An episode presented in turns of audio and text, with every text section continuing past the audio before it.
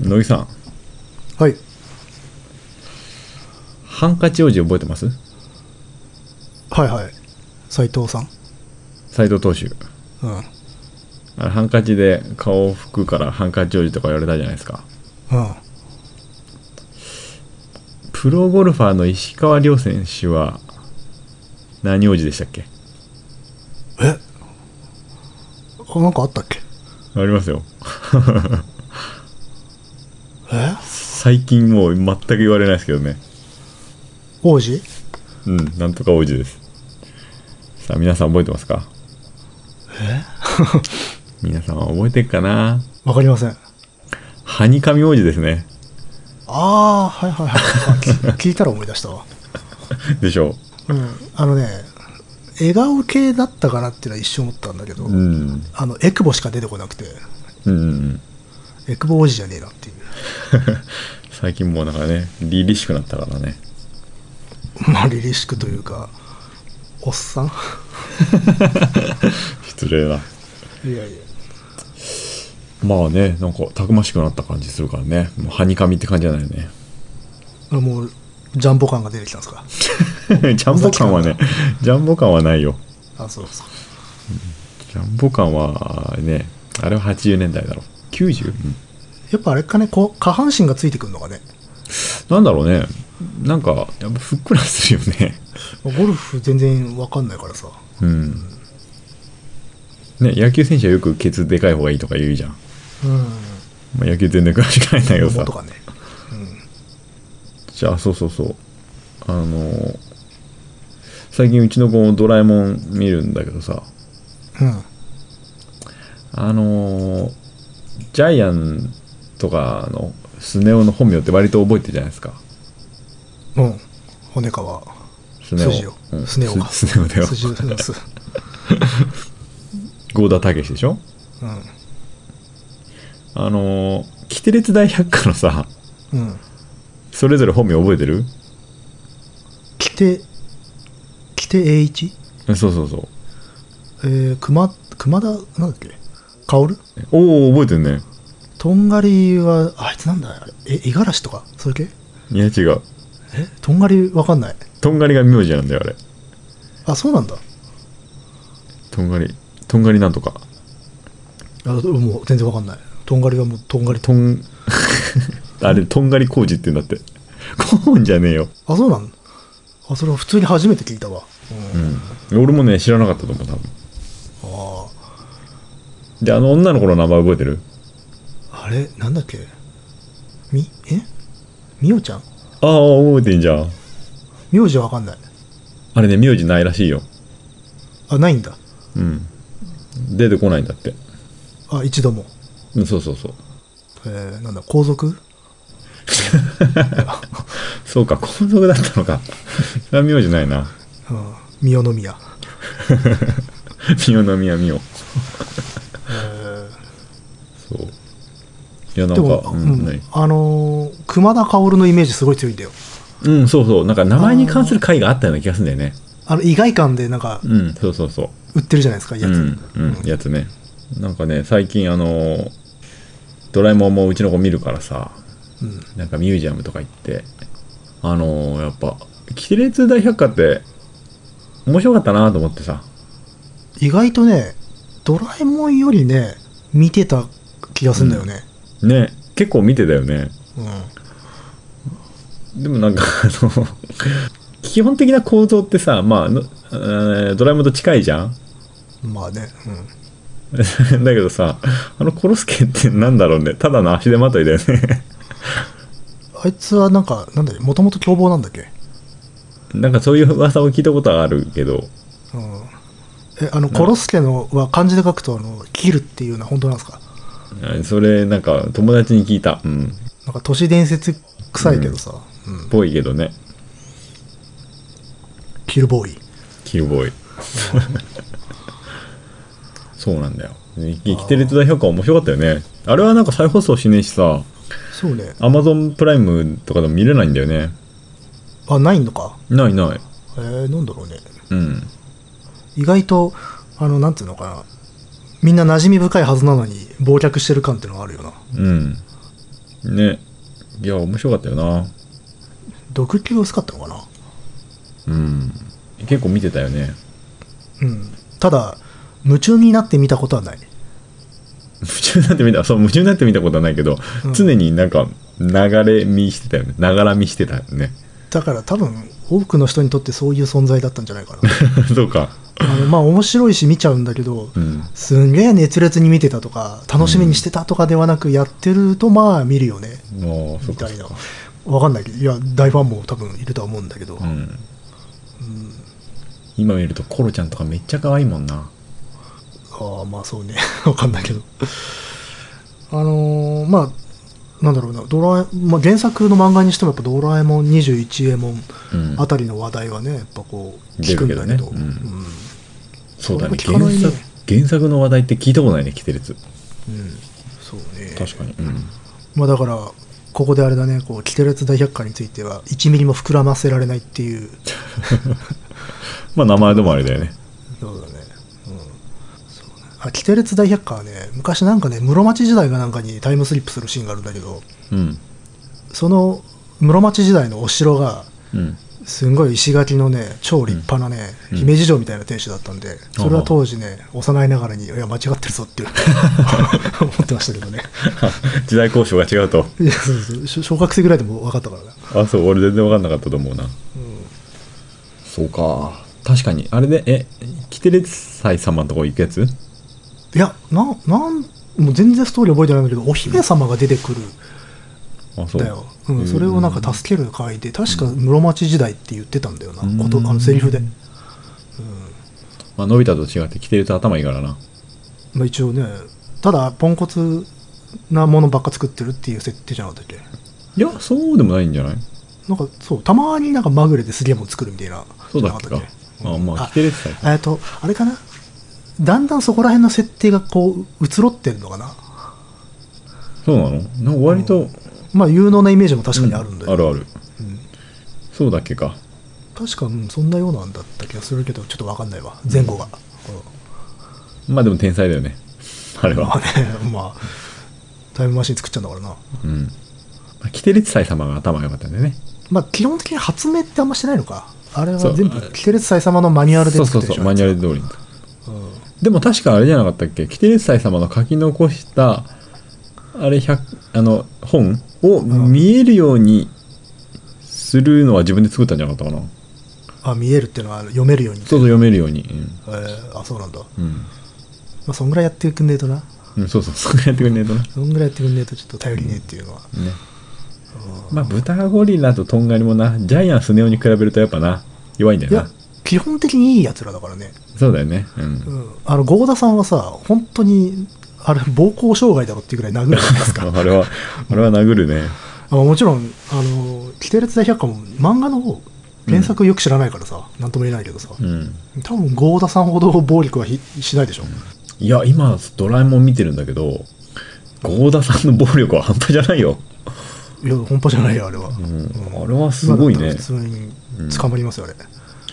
結構あそこら辺は変えないんだなと思って今のドラえあもんはあ、まあ、しょうがないね、それは。うんそのかし、あの、なんつうの、罪滅ぼして映画版があるわけで、なんか映画になるとねあの綺麗なジャイアンってやつね。うん綺麗なジャイアンねああそんな感じでうん。ちょっとキテレツにはスポットライトが当たらないなと思ったここ最近でした、なるほというわけで始めましょうど。はーい。カエサルの休日です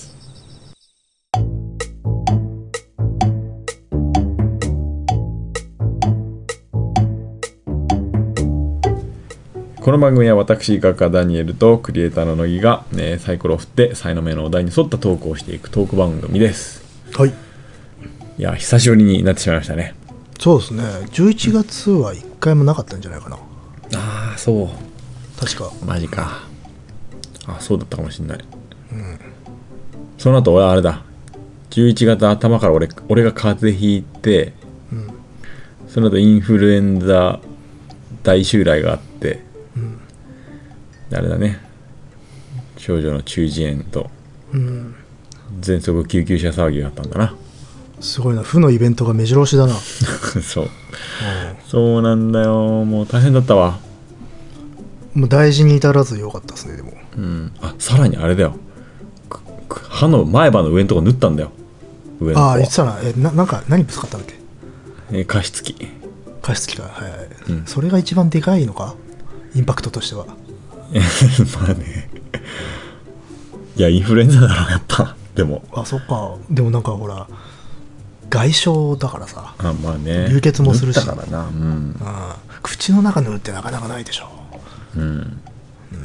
なんかねあれだな。俺の風邪が比較的良くなってきた頃にあ下の子をなんか病院に連れて行って検診ね通の検診に連れてってその帰りに上の子の耳が痛いとか言い出してそのままその足で普通の小児科から耳鼻科の病院に行ってその帰りに嫁さんがなんか体が寒気がするとか言ってでインフルエンザになったんだ。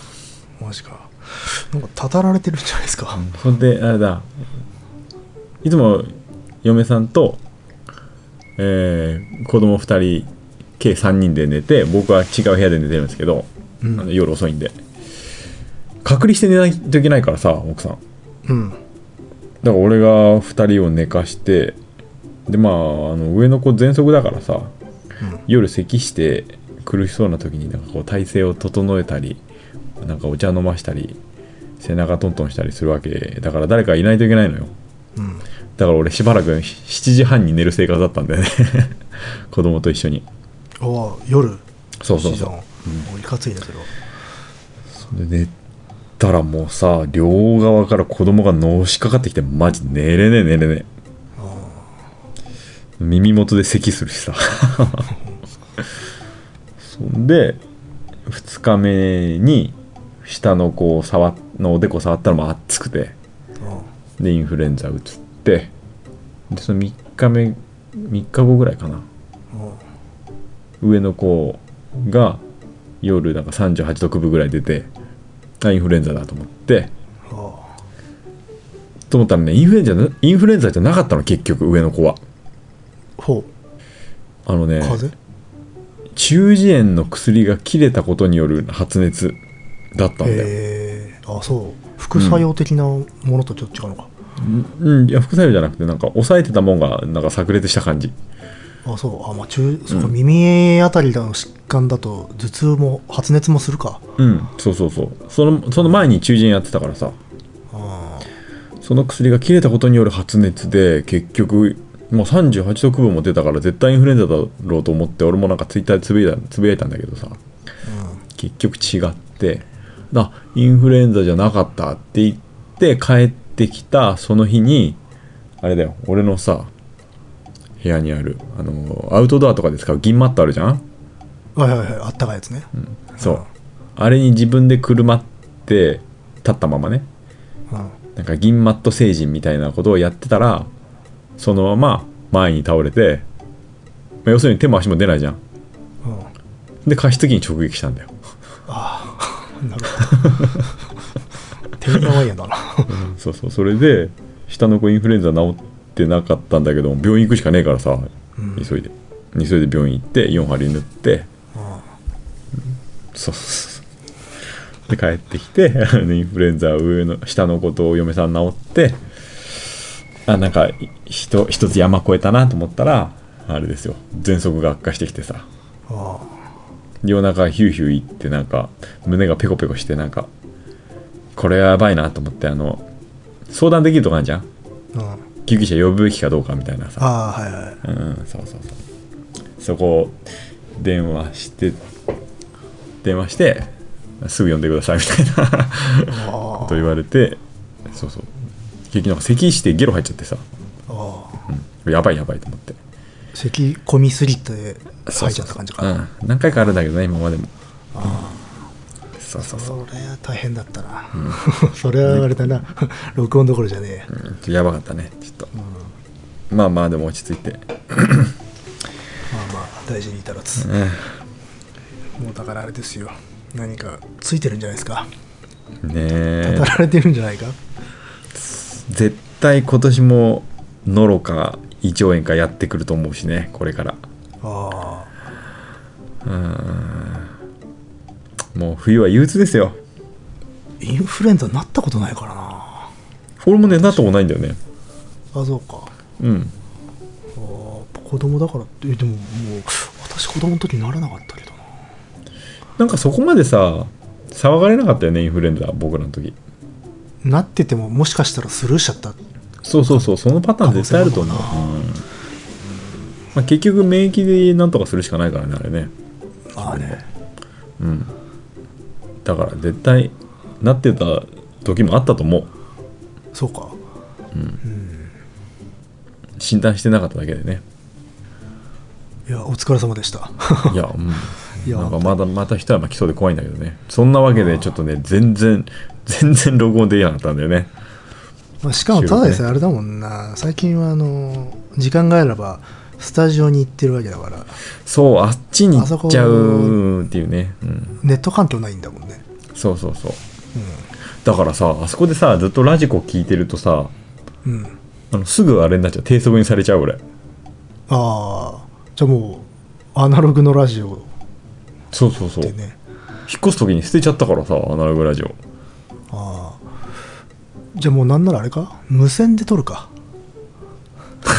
無線でね。無線で。いいね。あれでタイムラグないよね無線はそんな。無線はないでしょうね、ね。うん、無線いいね。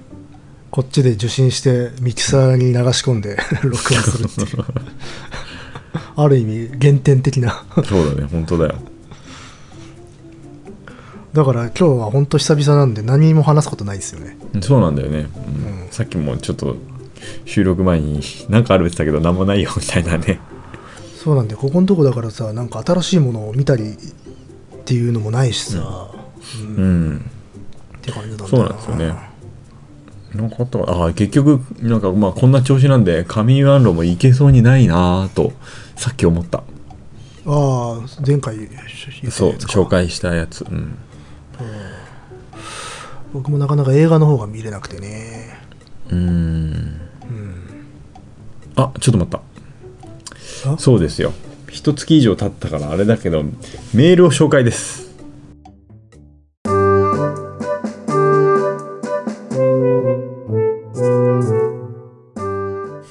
肝心だ。せっかくいただいたメールです、えー来てたんだね、と来てました。そうですそうです。はいでは紹介します。乃木様ダニエル様。ルルです。お久しぶりですね。お久しぶりですしばらくサイレントリスナーになっておりました。が引き続き拝聴しております。表現規制のお話興味深く聞きました。私は感覚的に規制はおかしいと思いながら説明をうまく言語化できていませんでした。今回のお話で、えー批判を規制してはならないという趣旨の説明で腑に落ちた気がします。表現の中で主張されることに反対か賛成かは個々の考えであって表現そのものを規制する。かっこ存在を否定する。かっこ閉じ。ことは間違っています。オーウェルの1984を連想しました。ちょうど配信の後でホワイトハウスがトランプ大統領に批判的な新聞2紙の購入を取りやめた報道があったのでよく理解できた気がします。もちろん制作過程に違法性がある表現は規制されて当然だと思うのですが例えば芸術家わいせつかと議論されるような表現は国によっても法規制が異なり難しいですね。またの配信を楽しみにしております。ということでした。いや久しぶりですね。ありがとうございます。ありがとうございます。いいということでまあ表現規制の話ですね、まあ、結構前になっちゃったねうん。うん。まあでもまあ規制するのは良くないよねっていう人が多いかな、周りではね、うん。うん。ただそのなんだろう。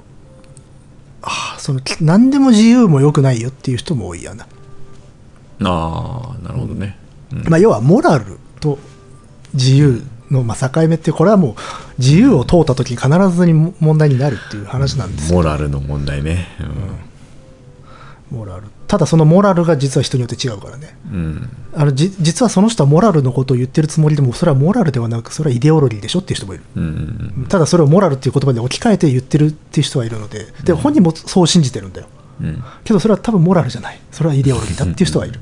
そうだね。ああそうそうイデオロギーとモラルの問題はそうですね。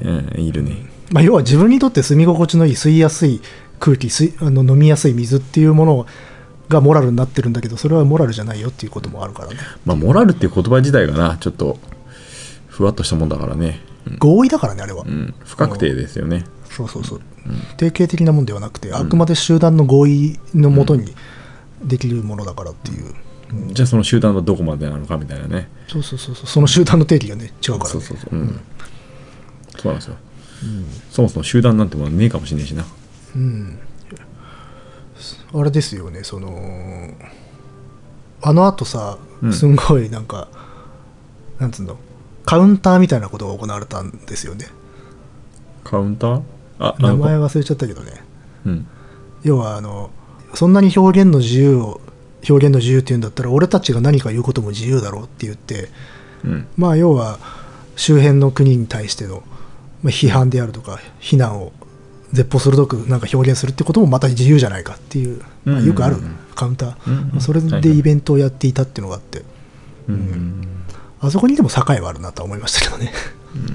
どこどの辺のどの辺りの人たちがやってたの？アーティストとかなのか。ではないですね、ではないうん。あまあ、もちろんその中にいるんだろうけど、うん。あの主催っていうか、うん、組織してる人は違う。あの普通に政治団体ですよ、あ政治団体ですね、うんはいはい。まあ、政治団体って言ったら本ご本人たちは怒るかもしれないけど、まあ、政治団体ですわ、うん。なるほどなるほど、まあなのでねそうそう。あの必ず表現の自由表現の自由っていうとそういうカウンターが返ってきちゃうって水かけ論になるんだけどねっていう、うん。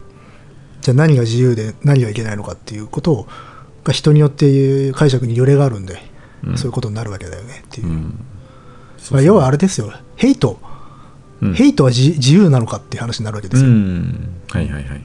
であのお前たちがし自由表現の自由を守れと言うんだったらば何か自分たちが他の国の人に対して批判批判とか非難することだって自由じゃないかっつってそれをうん。ヘイトっていうのはレッテル張りだっていう、まあ、そういうリアクションで、あなるほどね、そうねヘイトヘイトか。誰かを傷つけるのは良くないとか言うけど傷つくもんだからな表現だってな。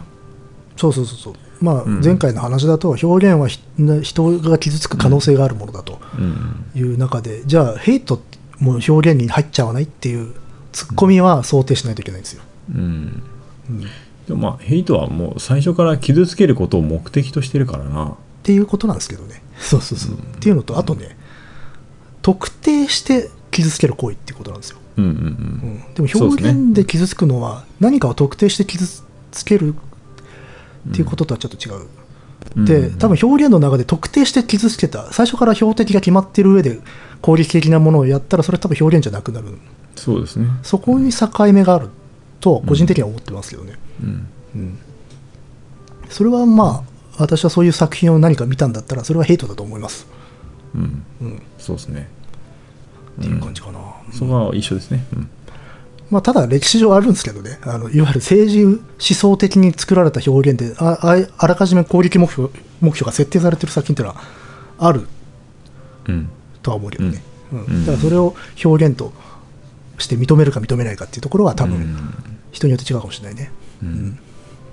まあね、だたと例えばね、うん。割とこう反体制的な人が体制を批判するために何かを作るとするじゃないですか。うん。でもそれはもう体制を最初から特定して、最初から攻撃目標にして作ってるから、それもヘイトではないのかっていう、多分ツッコミが来る、それに対して答えられるかって話になるわけですよ。うんまあ批判と憎悪との違いですかね。まあそういうことになってくるよね。うん。で、そこの線引きが多分人によって違ううんってとこそうですね。だから、いや俺、俺たちは憎悪じゃない。で私たちは憎悪じゃないって多分言い張るしね。うん。客観的に見たら憎悪に見えるんだけどっていう。まあ、憎悪と批判って確かに違うんだけどっていう。そこのボーダーをどうちゃんと線引きできるかどうかが、多分そういう表現とか何かを発信する人間が持たなきゃいけない責任の一つなんですよね。うんうん。そうですね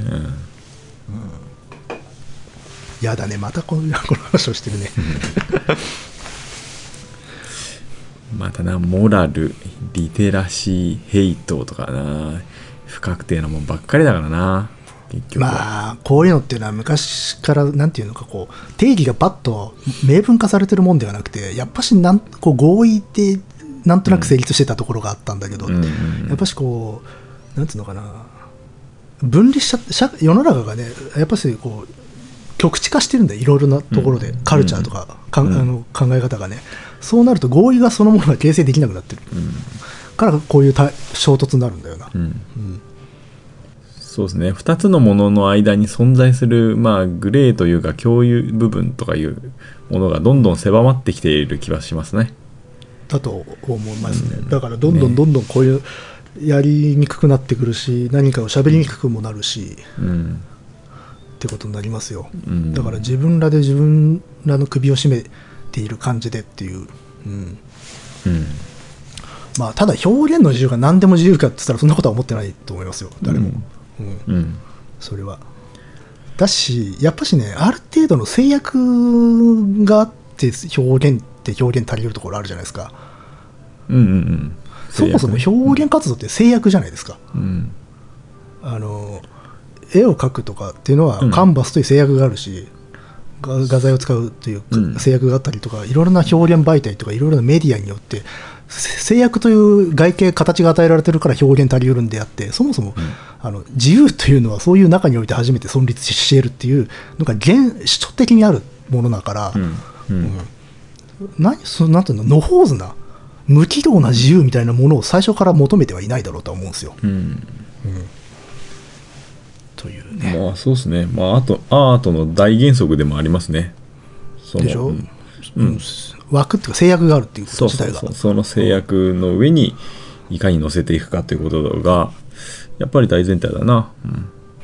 まあ、だから本当に自由自由って連呼する人も僕はあまり好きではないんですよやっぱしそれは、うん。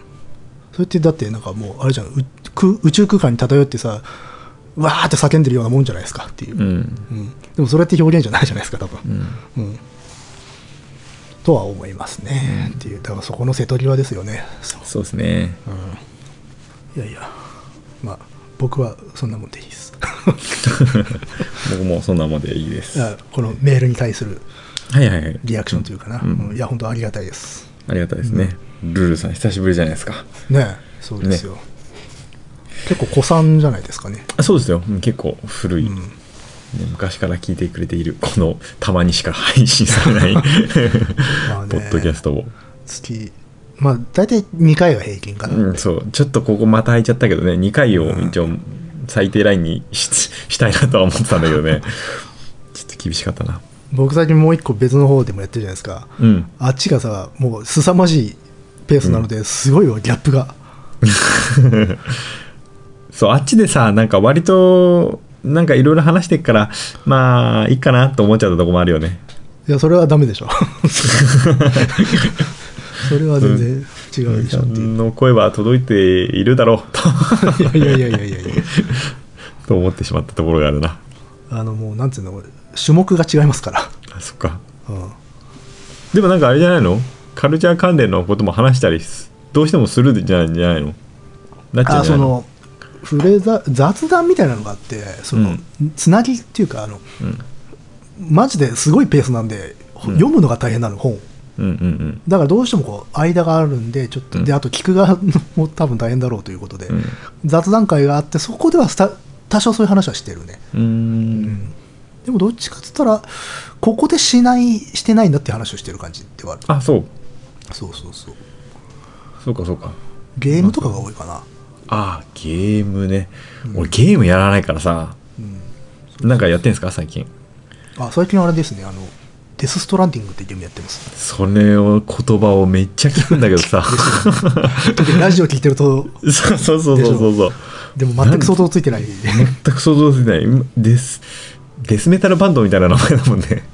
まあまあね。殺し合い系ですか？生き残り系？えっ、と殺し合いと真逆。殺し合いと真逆？うん。生かし合いですか？あえっ、とそうだよ本当に。本当？えっとななんていうの？い世界がうんあのもう崩壊寸前でうん。デス・ストランディングというまだ全然あのストーリー進めてないので正体わかんないんだけど、謎の現象によって荒廃してる世界。おで諸諸都市いろいろな都市がこう分裂しちゃってうん。もう物理的な交流とか、うん。あるいはこうなんつうの情報単位でもこう分断されちゃってる世界、うん。世界というかアメリカなんだけどを舞台にして、それをあのね運送あの配送屋さんがねつなげていくっていう話なんですよ、配送屋さん配送屋さんっていうか物物流ですか？荷物を運ぶなりわいの人、そういう分断されちゃってる世界なので、あの物のやり取りっていうのがかなり難しい世の中になっちゃってるんでそれを請け負う人がいるのね、うん。でもう普通に外側の世界がもう危険地帯なので、うん。命がけなんだけどそれをこう請け負って荷物をこう各町から町へと運送っていうか配送するし職業ポーターっていう仕事があって、うん。それをの主人公を操ってあのいろんな人に頼まれて荷物を運ぶっていうのがメインのゲームなの。荷物を運ぶんだ。そう。荷物運んでその都市と都市をつなぐの。で通信とかうん。やり取りを回復させるのねその町と、はいはいはい。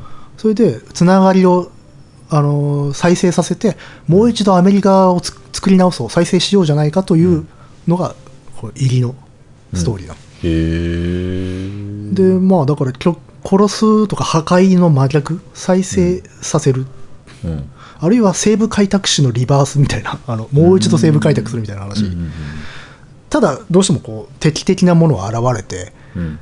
あのどうしても戦うことはあるんだけどそれもなるべく避けられるようにと、うーん。まあ戦わない方が基地だよねというようなうんスタンスのゲームではあるっていう。なるほど、90年代のゲームは積極的に戦ってたけどね。あまだそれに対するアンチテーゼだよね。あそうなんですかね。あの監督がそういう人なんでね。うーん監督。あ小島秀夫っていうメタルギアソリッドって聞いたことあります、ありますあります。あれを作ってた人の独立最初の作品第1作目なんだけど。もともとはねあのコナミにいたんだけど辞めて、うん。独立して最初に作った作品、へえなんだけどメタルギアソリッドって多分戦争ゲームのイメージあるじゃない？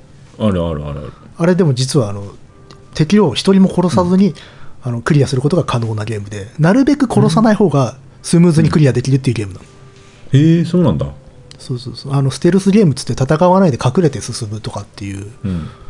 そういうスタイルのゲームでもちろん殺せるんだけど割と殺すと気分悪くなるように設定されてるの。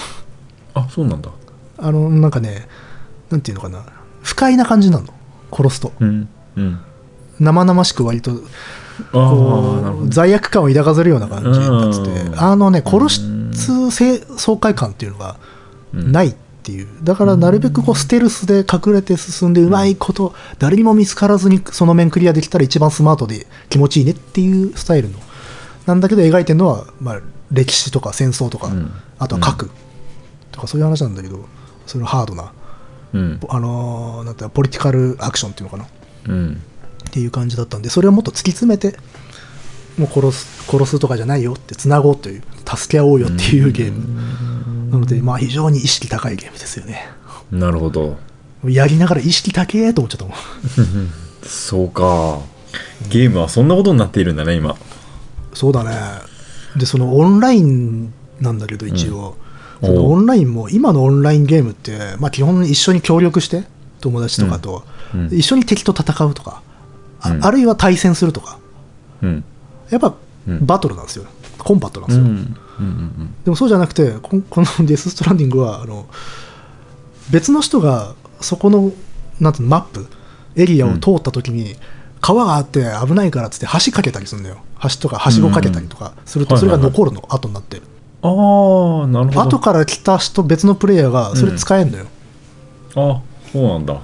で使えてその時に「いいね」ボタン押しますかみたいなのが出るの。うん。で「いいね」っていうボタンを押すと、うんうん。その橋をかけた人のところに「いいね」のメッセージが届くの。へえで感謝があの要はなんうのパラメーターとしてうん。一つのポイントとして付加されるんだよねそのプレイヤーに、うんうんうんなのでその「いいね」が欲しくてどんどんいろんなところに橋かけたり道作ったりっていう、そういうなんかすごく建設的なうん。破壊ではない協力関係でありながら一緒にプレイはしないっていう適度な距離感っていうのかなあのあくまで相別のプレイヤーがやった痕跡をたどっていくか、もしくは自分の後から続く別のプレイヤーのために何かを残していくっていう、サバイバルの基本ですね。そうそうそうあのあの次来る人のために木に紐とか結んで道、あのなんかね道しるべ作ったり、うん今でもあるじゃない？山とかでも。あれをやる感じ、へなので、だからそこもい意識高いなっていう、えなるほどね。うん、結び方によってこの先は危険とかね。そうそうそうそうそう。あるやつだ。へえそうなんだ。っていうかなり変わったゲームで、まあ、だから今の SNS うん。のあり方みたいなものを積極的に取り込みつつ。うん。でもって、まあ、さっき言ったような話ですよ。分断。いろいろなものが局地化しちゃってるっていう世界は、その作品のテーマに取り込んでて、まあ分断されてるよなって今ネット時代っていう、うんうんうんあのこれだけグローバルだとかインターネットだとかって結びついてるにもかかわらず人心はすごく離れてるよなと、うん。むしろつながればつながるほど分断って進んでるところもあるじゃないかっていうようなところからそういうゲームを発想したでしょうから、うん。うん。なのでそういう緩いつながり方を提示したっていうね、なるほどね。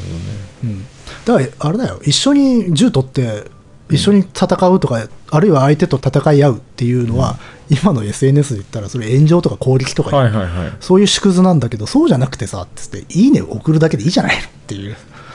そんなメタ構図があったわけだ。あいやもうめちゃめちゃメタですよ、あそう、うん、でそういう思想性とかうん。テーマ性みたいなものっていうのは持つことは割と簡単なんだけどそれをゲームのシステムに落とし込んでるっていうところが、うんうんうんうん。あすげえ巧みだなと思って感心しちゃうんですよ。まあ結局そうですよね表現ってね。落とし込めるかどうかなんだよね。そうそうそうそうで、うん。落とし込めた時に一番の快楽があるじゃん。うん。あのねテーマだけそれを分かってても、うん。それはただの説教だから。そうそうなんだよ。そこなんだよ。ああそうですねってなっちゃうんだよ、うん。でもそのテーマをプレイできる、うん。そのテーマを体感できるっていうことが一番多分表現の表現たるゆえんだから。うんだからそれはねそれこそこの間話してきたようなこととかさっきダニエルさんが言ってるようなことに通底する世界観だなと思ってますよ、そうですね、うん。そうなんだ。俺もそこけいや表現者の一番の悩みじゃないですかでもそこは。いやそうですよ。まず最初にコンセプトをぶち上げてそれをうん。コンセプトは割と自分の問題意識とかを突き詰めていけば比較的持てるんですよ。うん。ただそれをどうやって落とし込んでいくかなんですよ。うんだからそれにはねやっぱり物が持ってる性質とか場が持ってる性質っていうのは丁寧に読み解いていかないとさ。うん、でそれをかつさ楽しむっていう。うんそう体それがいいですね。体験して楽しむってういうところで、それをやろうとしてる作品、うんゲームなんだなっていうんでもちろんそれ好き嫌いあるからそれが面白いかどうかは別なんだけど、ん。ただそのやろうとしていることはできているできてるっていうかあのちゃんとルール遊びのルールに取り込んでるってところがすげえなと思うわけですよ、うんうん。うんなかなかすごい制度設計だねそれは。ねちょっとやりながらねすげえなと思いましたけどね、うんいや楽しめるってのはいいな。うん。新たな表現としてなやっぱ。ゲームとしてねもう普通の商業の、うん。まあ、あと今日的な問題っていうのもねちゃんとテーマとして入れてるっていう、で非常にコンテンポラリーだしっていう、うん。うん。だからこれをやる作るのは大変だろうなと思ったけどね、だってやっぱし油断するとそれは説教になるんですよ。そうなんだよね。表現ってそうだよね。でしかもかなり説教臭いゲームを作り続けてきた人なの。今そうなんだ。メタルギアシリーズってそうなの。すすんごい説教だあれ、あそうなんだ。うん、あれテーマが反戦と反核だから。うんうん。でそれをやっぱこれまでにはやっぱしどある程度こうシステムとかゲームのルール遊びのルールに取り込んでる部分とか成功できてた部分も多分あったんだけどやっぱし一番大冗談に構えて言いたいことって、うん。あの主人公とか登場人物がム,、ムービーの中で言っちゃってたりするわけうんああ言っちゃうんだね。とかあるいは物語ががそういうテーマを持ってるってことになっちゃってたんだけど、今回はそうじゃなくてシステムでちゃんとうん。どこまで語れるかっていうところをソリッドに追求してる感があって、なんて意識高いんだと。思いま意した識高いね。うん。思いましたね。そうそうそうそう。まあと言いながらねだいぶやってないですけどね。そう。なかなか進める時間がないのとやっぱしいかんせんねもうこう我々みたいなね単細胞はねバッと戦うゲームもやりたくなるんですよ。そう俺もねそうそのタイプだと思う。銃撃ちてえなってなっちゃううんそうそうそうそう。ザクザク切りまくるゲームがね。そうそうそうそう。だからあのーデス・ストランディングをやりつつ、もう一本、ゴーストリコンっていう特殊部隊がバンバン、あの敵を殺しまくるゲームなんだけど、そっちをこう交互にやってたんだけどね、ああやっぱしこう、低気に流れて、バンバン射殺してますよね。極端だね。やばいなそれ。めちゃめちゃピースフルなねテーマのゲームとはもう何ですかね、軍特殊部隊来来産ゲームっていうのかな、うんまあでもそういうあれで育ったもんね。そういうゲームで基本は育ってるからね。僕まあらはね、両方必要だと思いますよ。でも90年代でそんな意識高いのあった？いや分からん。僕はそんなゲームは明るくないからうん。っていう。他はどうなんだろうか。分からんけど、僕はどっちかっていうとやっぱ野蛮なゲームばっかやってたからさ。そうですね。野蛮というかまあ戦争系はやっぱもう片っ端からやってた印象あるけど片っ端からやってないですよ。全然全然まあでもまあだメタメタルギアシリーズはでもあれですよ。やっぱし戦争、うん。まあねへ兵器類とかうん。こうソルジャーがかっこいいぜっていうセンスに訴えるゲームではもちろんあるんだよ。うんうんうん。あれだからこれ早尾さんと同じですよ。ああなるほど。矛盾を抱えてるんですね。自己矛盾を。はいはいはい。基本憧れつつも反対してるというね。基本好きやんっていう。そう。武器とか、ね特殊部隊とかうん。飛行機とかかっこいいじゃん、でも戦争は嫌いなんだよ、そうそう。でこれは両立し得るんだっていうことね、うん。これはそう,、そうなんですよ、うん。基本さ人より興味があるからいろいろ読むんだよ。うん。人より。うん。なのでえぐいなときついなっていうことをこう学ぶから基本的に、うん。戦争してみたいぜって思う魅了魅了となんかいないわけで、うん。まあ、思っちゃったらそれはそれ以前の資質の問題だからあそうですね。うんだからそこはね両立し得るんですよね、うん。うん、なるほどな。これはなかなかねうちの親だって説得できなかったけどね。いやいやあれねっつって。鉄砲が好きだからって戦争が好きなわけじゃないんだよっていう。ことはちっちゃい頃から何度も言いたけどね。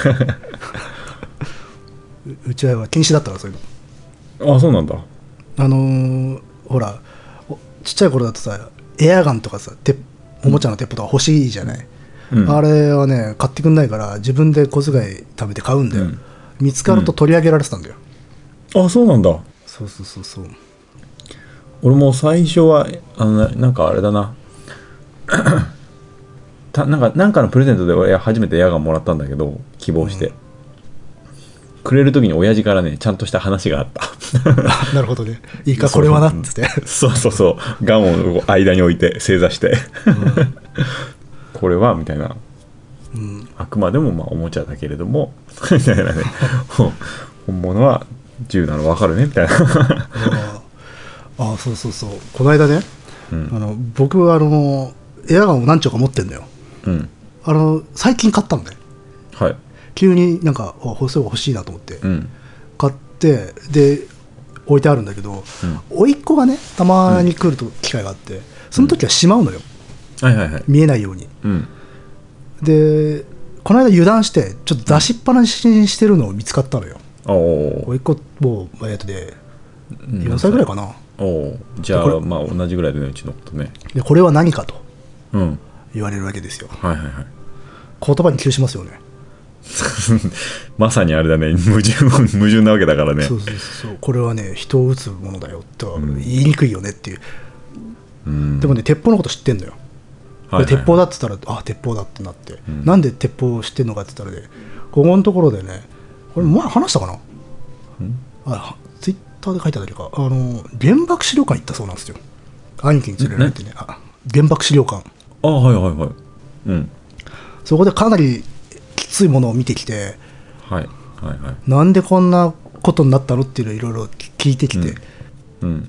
でなんで戦争で落とされたんだよって話になったのうん。でなんで戦争したの？って話になった。うんていうのをただほらうちの兄兄貴その親親父ねとかお母さんも答えられなかったんだよ、はいはいはいはい。でそれでね結構そこからなんか取りつかれたらしくてねその子は。あその状態でうち来たらがんがあるっていう。これ一番良くないパターンでしたけど、よくないパターンですね。うん。そうそうそれでなんで説明したの？うん。いやさすがにごまかしましたね。うんうん。うんなんでだろうねって言っちゃったね。う んやばいな。でそこからいきなりなんかなんで戦争するのとか言ってくるのよ。ああ。の興味があるんだ。大人たちがっつって、うん。大人って国国的なものを多分説明したいんだけどうん。国という言葉があの概念がないのでうん。とにかく何か大人的な何かがなぜ戦争するのかっていう話をしてくるわけですよ、これこれ来たのはいきなりすげえなってなっちゃって、うん。でその時にもうそ日本とアメリカが戦争した理由は何なのって聞かれたから、うん石油ってあるでしょっつって車が、うん。あの車を走るために必要なねうん。石油っていうのがあるんだよっつってそれの取り合いがねっていう話をしてたら、うん。まあ5秒ぐらいで興味なくしてたけどね、あー失敗したな。いや俺もねあのー子供がさ何かに興味を持った時うん、必ず聞かれるじゃん聞かれますね。これは何とかどういうことなのっていう。その時にこちら側が提示できる説明がうん、面白くないとうん、つまりそれ全部面白くないになっちゃうんだよね。そうなんだよな。興味なくしそうなんだそよれがね、そう、興味をなくしもうこれから学習の機会をさ、もしかしたらこれで奪っちゃうかもしれないと思うからさ、うん。すごい分かりやすく、簡潔にっていうのを一瞬で頭働かせつつさ、考えるよね。そうすごい葛藤があって例えばね、うん。あのほらここにおもちゃが1個あるでしょっつって、うん。でも1つしかないんだよ。だからこれは仲良く交代で遊ぶのが一番いいよねっていう話をして、でもそれをできずに取り合いになってしまったんだよっていう話を、うん。は思いついたの。うん。でもねそれしたくなかったの。うんうんうん。まあ、その気持ちも分かる。個人的な心情として、うん。あのそのノリで話す大人が大人同士で話してもそのノリで話すうん。ことがあるじゃない、あるあるある。で単純化してうん。伝えようとして単純化して理解しようとしてって、うん。で確かに世の中に分かりやすく単純化しして伝えなきゃいけない瞬間ってあるんだけど、それをしすぎたがゆえの弊害が多くあるわけですよ、うん。うん、それをしたくねえなってなった時にどうすりゃいいんだろうってなって、うん。うん、だからおもちゃの案案は良くないっうん。て思ってとりあえず車を走らせるための大事なものを取り合ったという説明しかできなかったんですよ、まあ、いいような気がするけどね。うん、それはなかなか。今日車乗ってきたでしょ？って言って、うん。うん、あれはねつって石油っていうかガソリンっていう大事なもので走ってるんだけどつってそれを、まあ、取り合うところから始まっちゃったんだよっていう、うん。いやまあ、なんか、うん割といいような気がするけど、ダメだったか。ダメだったね、そっか。うん、あのだからもっと本質的なこと聞きたいわけだよね。あの子らは。そう、うん。うん、あその感じすごい覚えてるな。もっと本質を聞かせてくれっていう思ったこと、何度もあるね、それ。我々は大人はさ前提から行くわけじゃないですか,、うん。てか前提が大事だと思ってるわけだけど、うん。でも彼らにしてみれば前提じゃないんだよ、うん。前提ってただのごまかしにしか聞こえないから。そうは思い出したな、それ。うん、そうそうそう。でも大人はあの時も説明しようとしてくれてはいたんだな。だからねもうここで分からなくてもいいとは思ったよね。あいやてか僕だと分かんないですからね、うん。それはもちろん。ーその年齢にヒットしつつかんかつ興味を存続していけるような答えだよね。そうだよね。それは難しいなと思ったね、それ難しいね。ごまかさずに面白いってなんて難しいんだと思うよう。ね。うん。ん、それはね、もう日々直面しますよ。そうなんだよな。うん。確かに。でも石油ダメだったか。やっぱ子供の感覚がもうわからんな。うん、いやだから、まあ、ここでとりあえずそのその場では興味を失ってたんだけど、うん。その種みたいなものは残り続けてくれればいいんですよ、うん、そうですね。でもうちょっともうこう理解ができるようになった時に、あそういえばあんなこと言ってたなってなってくればいいんだけどね、そう。いろんなピースが集まっていくんだよね。いろんな人からちょっとずつ話を聞いたりするとね。とにかくおもちゃで例えなかった大人として記憶されたい、という横島な気持ちもある。それは非常に横島です。あのおじさんは何かごまかしてなかったかもしれないっていう記憶には とどまりたいよなっていう。いや僕自身がそういうの嫌だった子だからねうん。ちっちゃい頃とかっていうあなんかすげえ子供だと思ってなんか適当にごまかされてなってるあれ意外と分かるもんじゃない、子供わかるもんですね。そうそう。そのことを覚えてるからさ、じゃあ自分はごまかさないぞってなるんだけど、うん。いやー難しいね。いやー難しいんだよね、うん。本当。うん。そう。難しい難しい。っていうのがあってあ自分もまだまだペイペイですなと思いましたね、うん。うん。いやそうですよ。でもやっぱりおじっていい距離なんだよね。そうね。うん。なんか父親とは違う角度でなんか言ってくれたりするよね。そうね。あの、まあ兄貴以上親父以下みたいな なんていうか距離感というのか。うん。でもって他人ではないしかといってすんげえ近いわけでもないっていうか、そうそうそう、うん。親父ほどの節度は持ってないみたいなね。そうそうそう。あの まあまあかぶいてるっていうか、まあ、だからそうそうそう。自分たち子供に近い大人として設定されてるじゃない、うん。実際、そうなんだよね。そうなんだよ。だそこでな本当面白くない説明しちゃうとな。本当にそれに対する興味すら失っちゃうのは一番失敗だよね。そうね。うん。あなんだ戦争ってなんか全然興味ねえやみたいな。面白くないやみたいなさ。うん。ことになってほしくはないわけじゃん。まあね。興味は持ち続けてほしいよね。なんだろうな。何なんだろうなっていう。だからあの入りのハードルがうん。原爆資料館から入ってきてるんで。それすごいね。でも4歳の子で俺原爆資料館はいかねえな。ハードルが多分、うん、いきなりすごいところから入ってきてるからあのこっちが準備できてないっていうのがあるっていうか、うん。兄貴なかなかすごいね。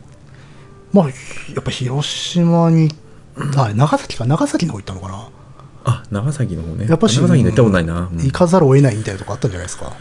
まあそうかでかなり理解してたしね聞いたら。あそう。うん。まあ、戦争して落とされたってことは理解してんだよ、うんうん戦争というものがあってっていう。で、まあはまあ壮大な喧嘩だっていう理解はしてるんだよね、うん。うんでもしちゃいけないのになんでするのって言ってくるからね。いやそうなんですよ。そう。なんですよね。そうなんですよ。至極まっとうな。ハッとさせられるねそれ。お思わず言っちゃったの。あんたそれ正,、正論やぞっつって、ううんん、なんでだろうねって言っちゃったけどねその時、うん。うんそうみんなそう思ってんだよっつって。うん。みんな分かってんだけどやっちゃうんだよっつって、うん。うん、そんなことなって納得してくれるのもうね飲み屋のねの会話だけだからね。そうじゃない。ちゃんとねあのやっぱ芯食ったね本当のこう、ね真実が欲しいわけですから、やつらは。そうですよねやつらは、そうなんだよな。でもすげえ敗北感あるよね。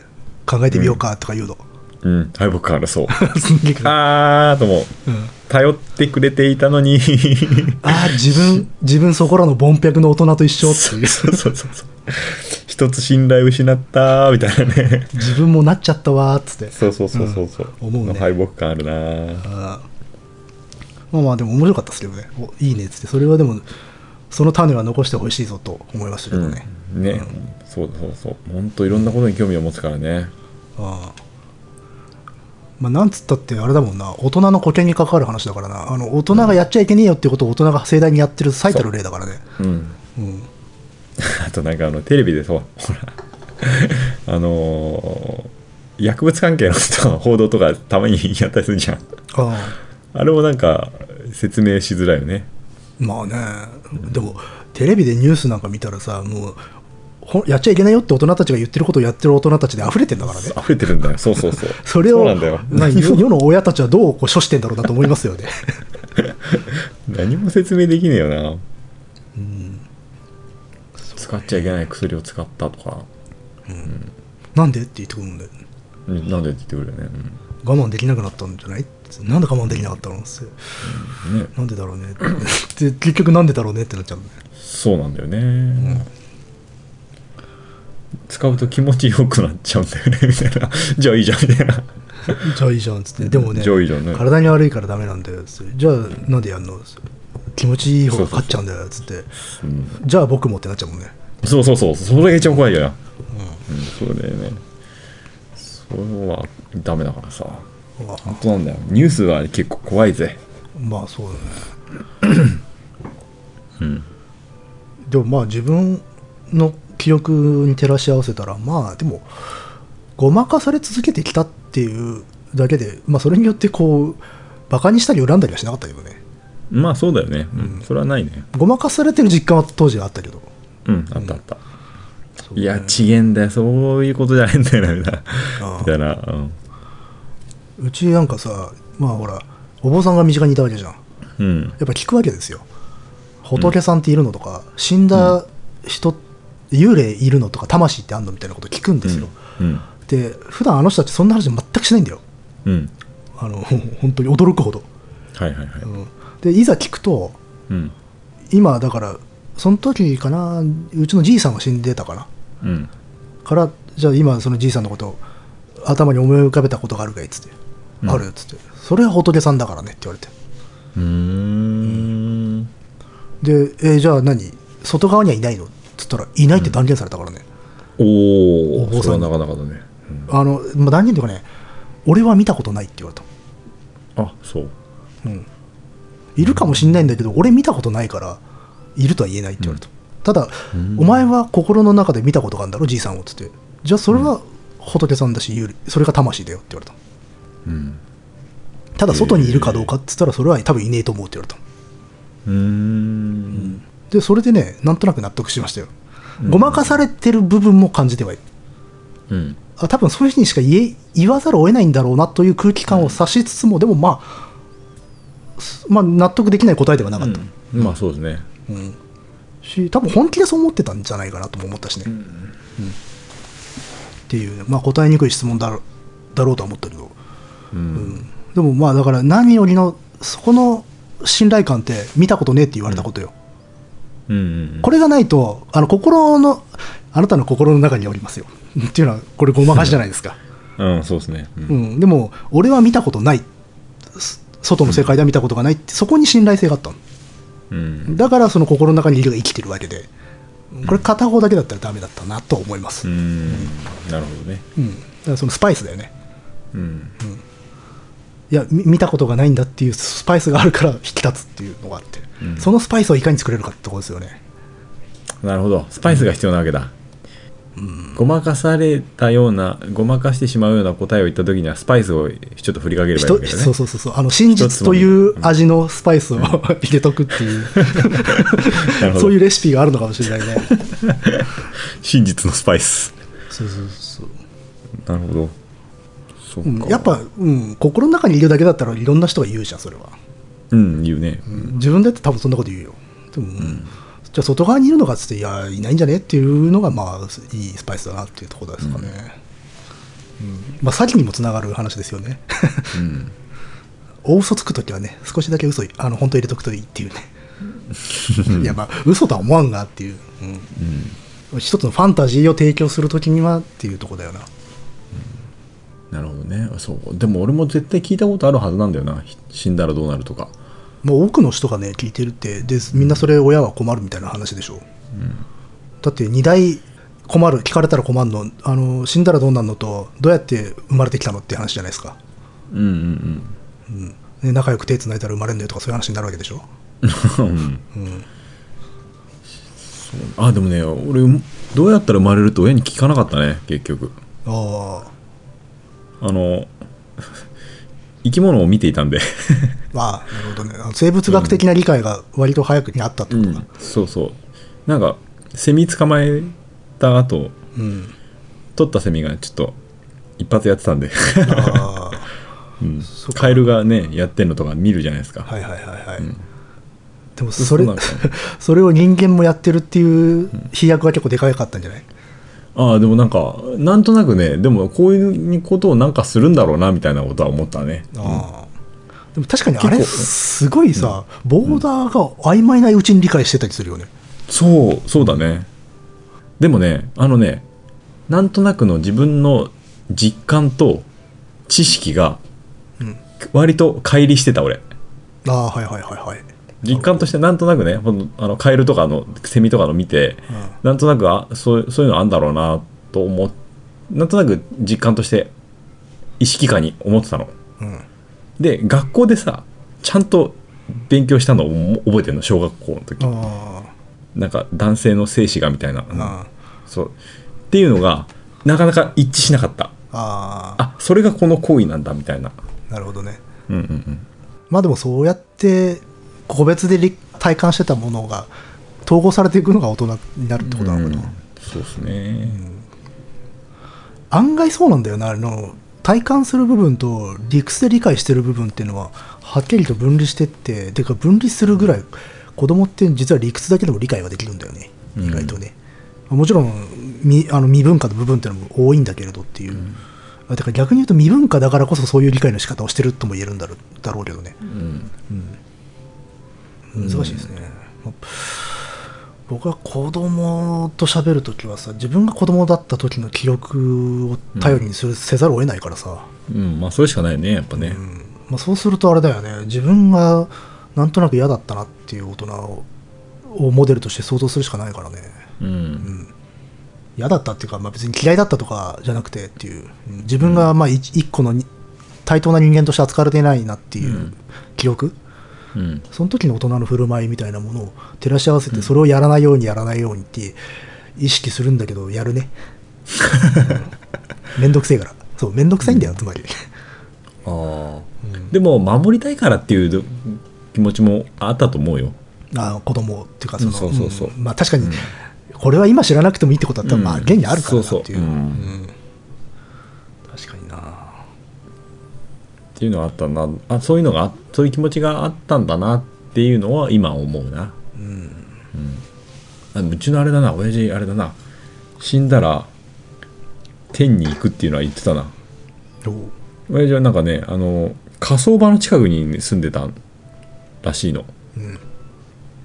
でそこのね火葬場でね魂が上がっていくのを何度も見たって言ってたね 結構あれなんですね。本域の話じゃないですか。そうそうそうそう。あのほすごいねリアリティあ持って話すんだよね。こうああのヒュッていくんだよねみたいな。ヒュッっていう風に上がっていくんだよみたいなこと言あって。ー。で俺がさなんかちょっと知識つけてきた頃にいやなんかそのメタンガスとかそういうのななんじゃないのみたいなこと言ったらそういうあれじゃないみたいな。うん。そういうなんか光とか炎とかそういうもんじゃないんだよねみたいなこと言ってたえーまあ、なんか見えたんだね。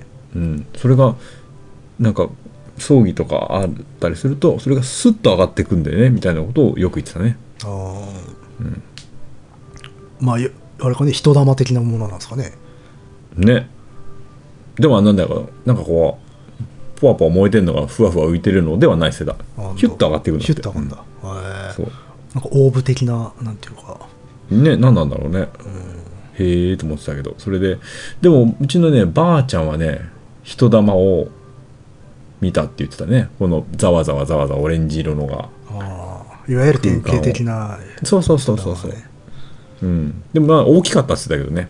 ああ、よくあれはリンダとかさそうそうそう言うよね。言ったりするけど、うん。まあね、まあ僕はそういうのはないからな見たこと僕も見たことはないけどそういう話はねやっぱ聞聞いたりはねばあちゃんじいちゃんにはするな。私そういう話をまあうん。割と好きで楽しむんだけど、信じてはいないんですよ、でまあうん。無神論者でもあるんですよ、うん。なんでかっつったら多分お寺が身近だったからなんですよね。うん。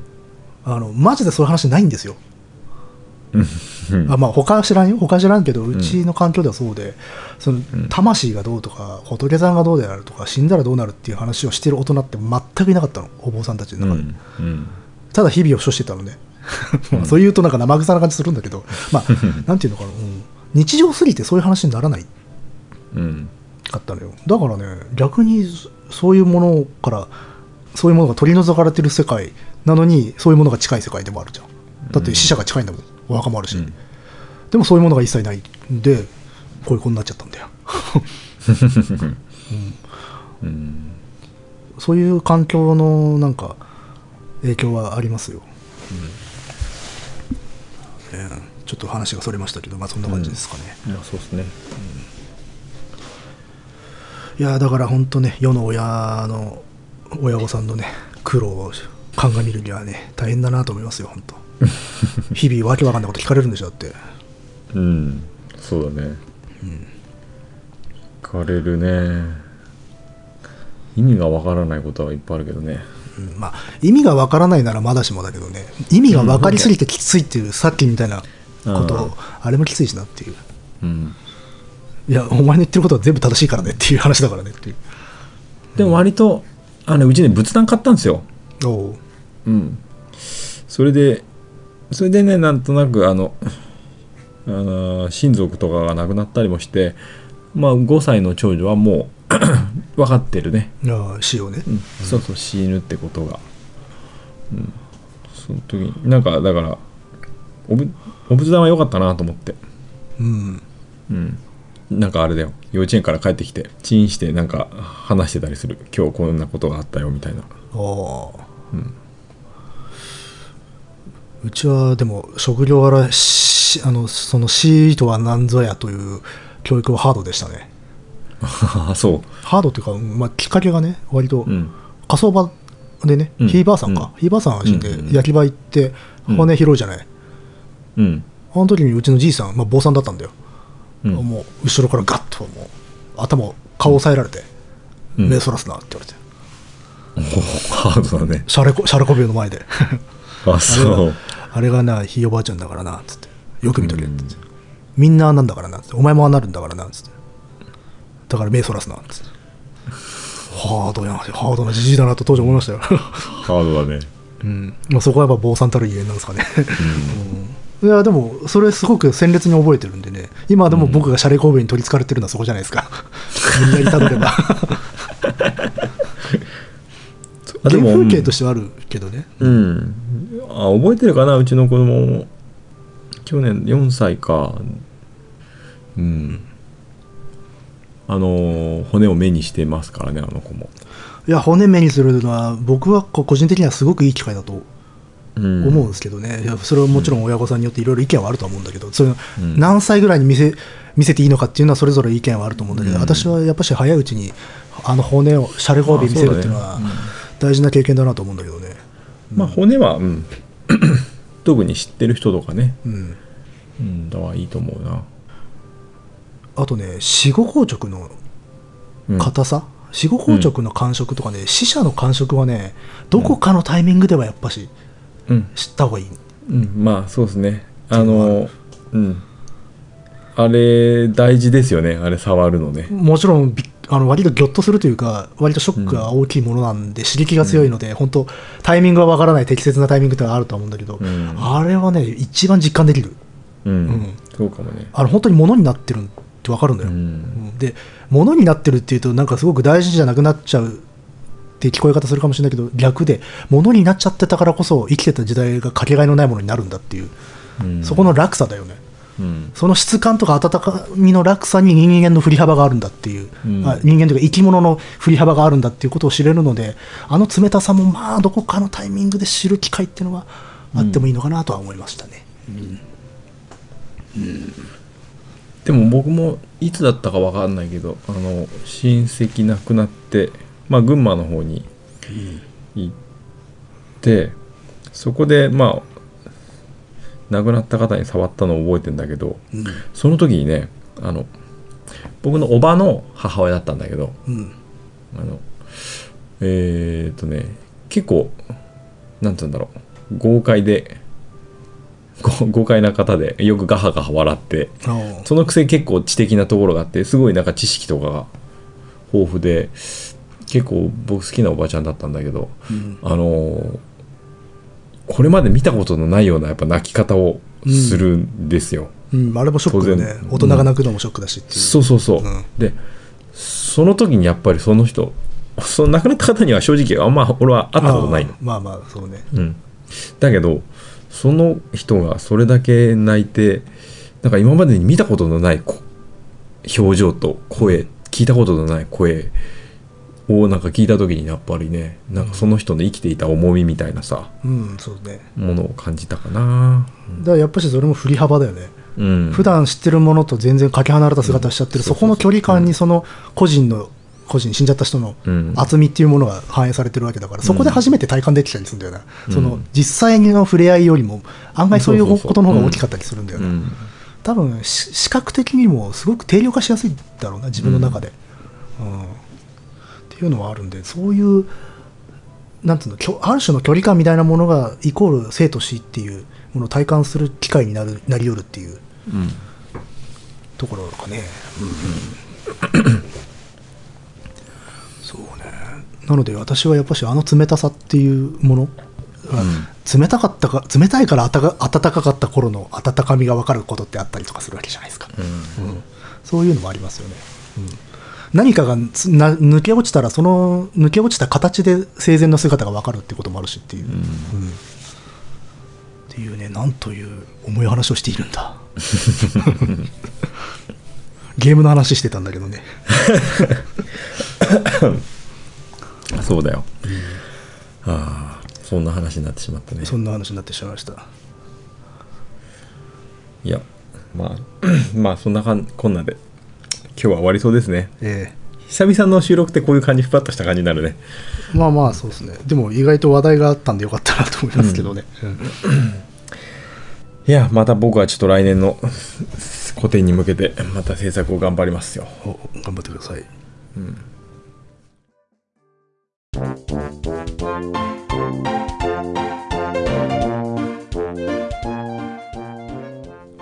あ最後にちょっとさ大したことない話なんだけどさうん。なんかちょっと新しいまた表現にチャチャレンジしてて。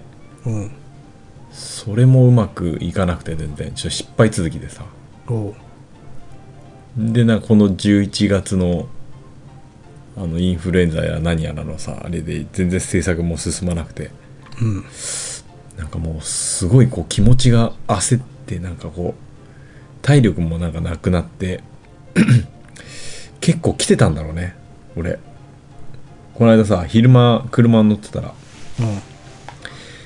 AM であの TBS ラジオ聞いてたんですよ。うん。うんそしたらなんかあの聞いたことのあるドラムが聞こえてきておう。あこの曲何だったかなと思ってドラムから始まって、まあ、一気にその後ギターとベースが入ってくるんだけどうん。あれなんですよ。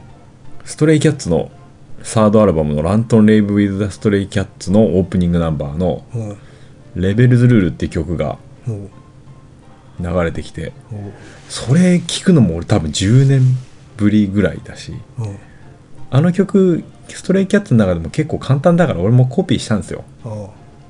なんかそれを聞いたらうん泣けてきましてね。や嫌な嫌な兆候だな やっぱやられてる時どうかしてるね。やっぱもう脆くなってるところにこう急所にガッと刺さるものはあるでしょうね、うん。うん。あれがまさか刺さるとは思わなかったね。ああいろいろフィードバック したのかね。何なんだろうね。まあしかもただでさえこうなんていうのかこうノスタルジーに刺さる部分あるからねストレイキャッツだと。まあそうなのかな、何にさ刺さったのか分かんないけどなんかちょっとなな泣けてきましたねあれは。そうですかいやでももう涙もろくなってますから確かにね思わぬところで来ますよ、ね。うん、いや本当気をつけないとな。いやもうだって割と年に何回か泣いてんもんやっぱ。